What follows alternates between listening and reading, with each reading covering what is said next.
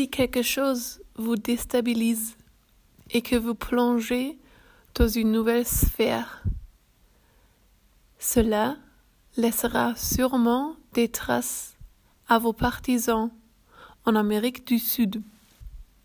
Ces biographes des années 20 et le commerce du thé britannique acceptent Dieu.